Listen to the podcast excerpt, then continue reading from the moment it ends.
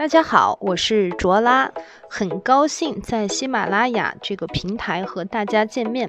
在这里呢，让我们共同畅游在塔罗的世界里，在一片星空下与牌对话。关注我，有更多的线下干货等你来哦。好，我们今天呢继续学习，呃，魔术师这张牌啊。那其实我们说，其实大牌来讲，魔术师位于第一号牌。啊，那么第一号牌在塔罗牌当中呢，它其实都会代表一种意义非凡。为什么说？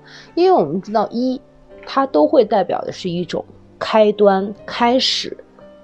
啊，它其实都会代表一种抱有一某种一种希望，对吧？一种新的计划展开，新的开始，新的一种恋爱关系啊，新的一份合作啊，新的一个事情要开始展开了。那我们看魔术师啊，其实我们看到魔术师这个状态的时候，当我们初初次拿这个牌面的时候，我们看到了呢，魔术师呢高举着权杖，是吧？右手指着天，左手呢指向地。